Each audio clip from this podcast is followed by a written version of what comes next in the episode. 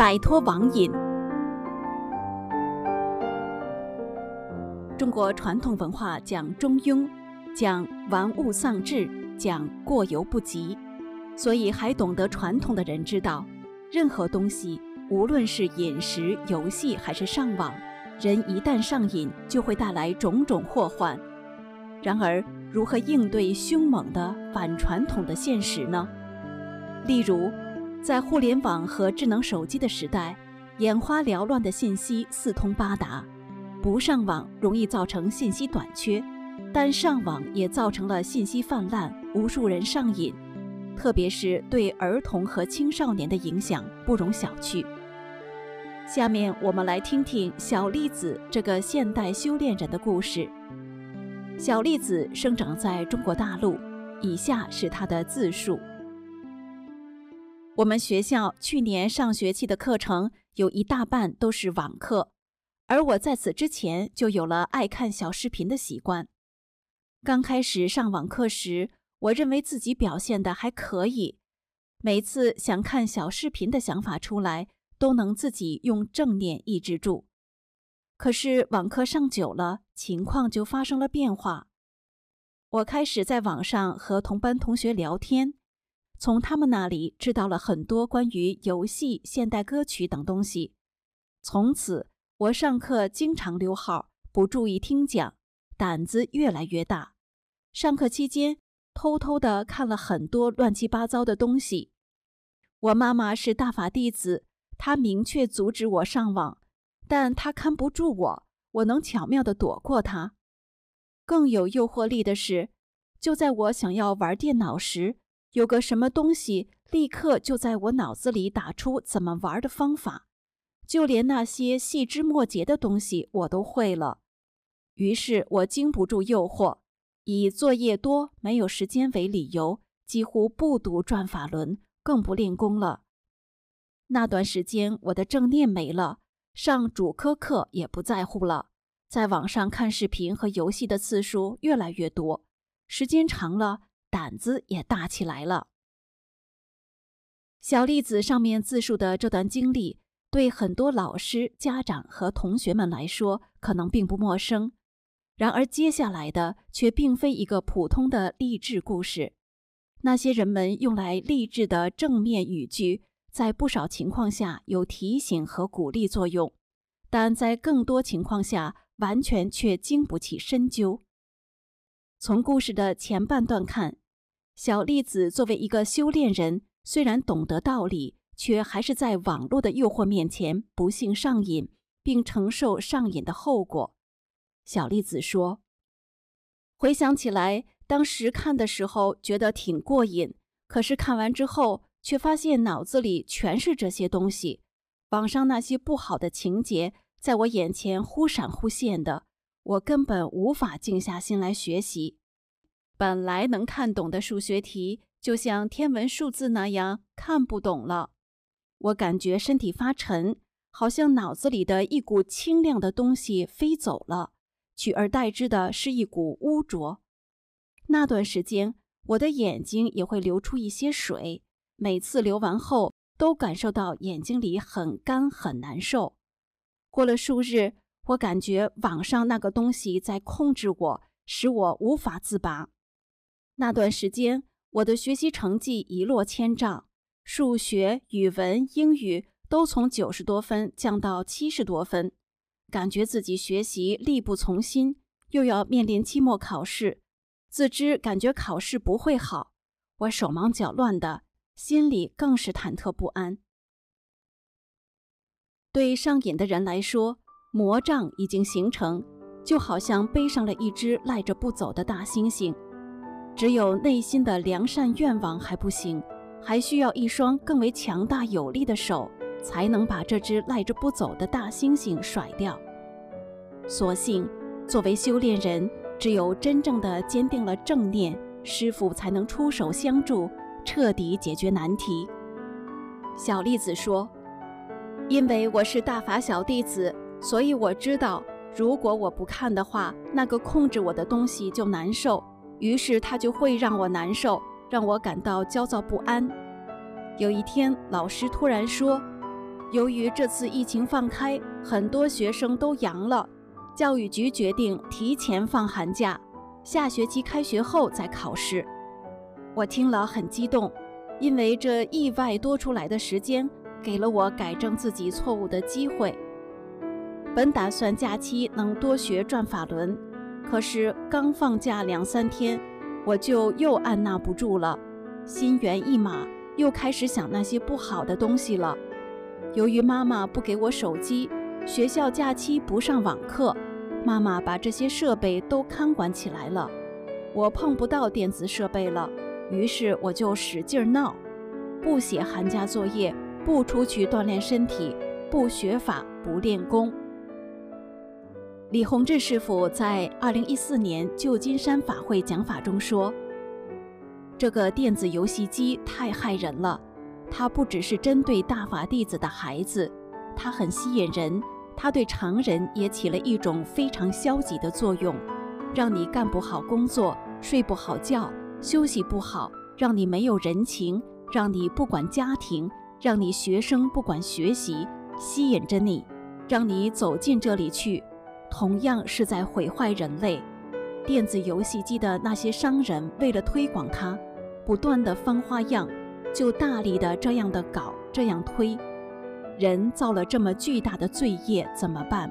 是在败坏人类呀！小栗子的正念终于强大起来。是啊，师傅都讲游戏的问题了，我不能再任性了。从此，小栗子每天和妈妈一起学法，有时也能练一套或两套功法。她接着叙述道。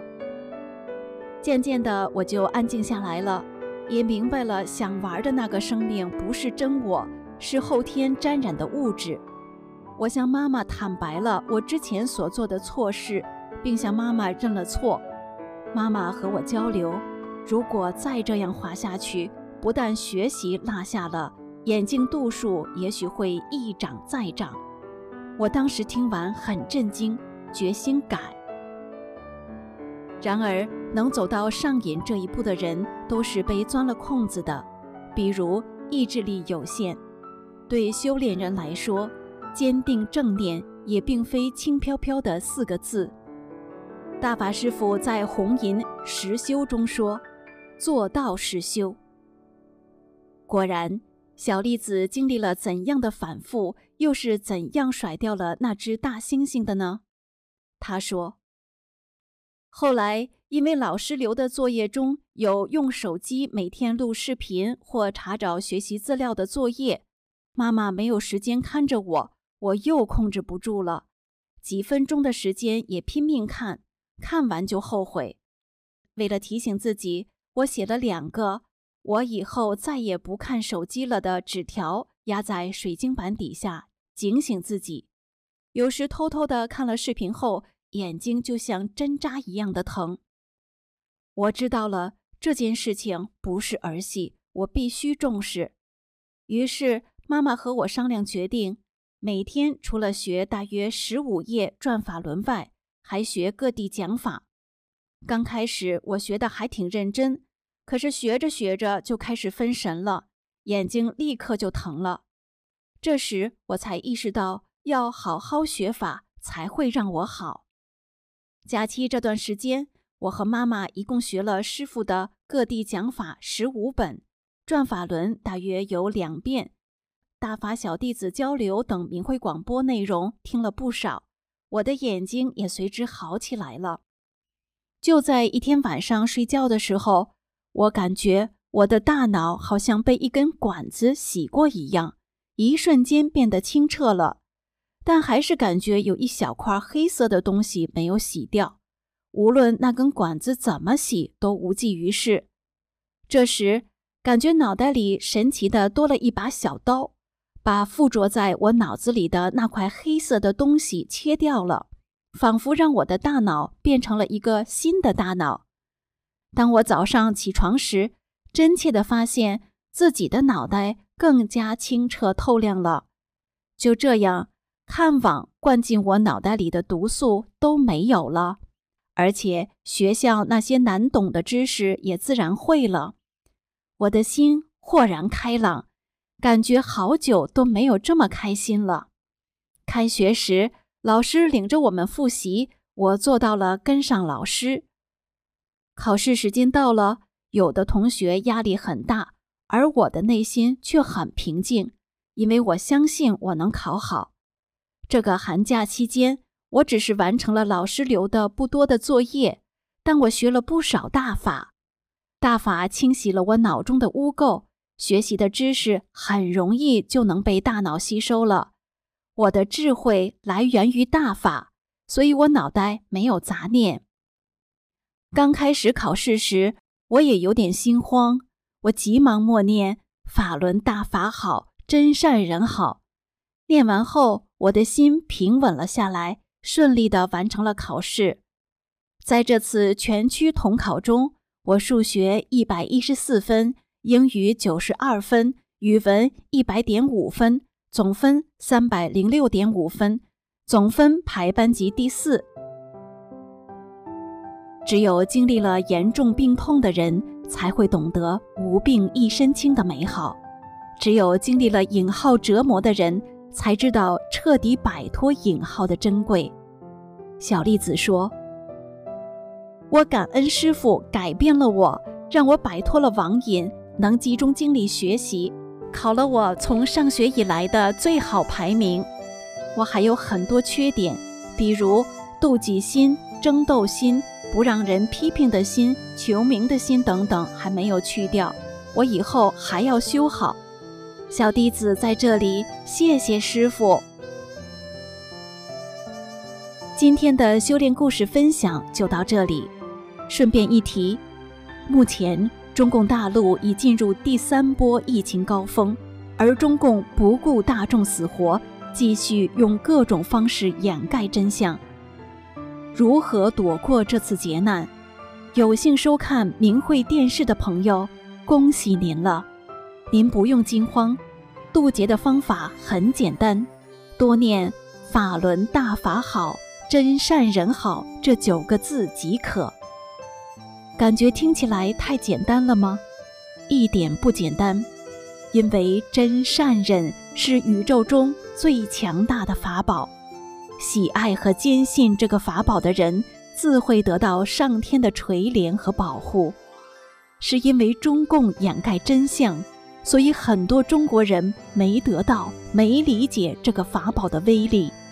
其实，在前两波疫情中，已有不少病人，甚至重症患者，靠反复成念“法轮大法好，真善人好”这九个字，实实在在地逃脱了生死大劫。当年发自内心的念诵时，实际发出的是非常强大的善念，是对无神论、进化论和自焚等害人谎言的摒弃。人不是猴子变的。人是高层生命，带着使命来在地球的，特别是中国人。谢谢收看，欢迎订阅、点赞、转发明慧电视频道，希望与您相伴，走过人类的危难时刻，走向光明的未来。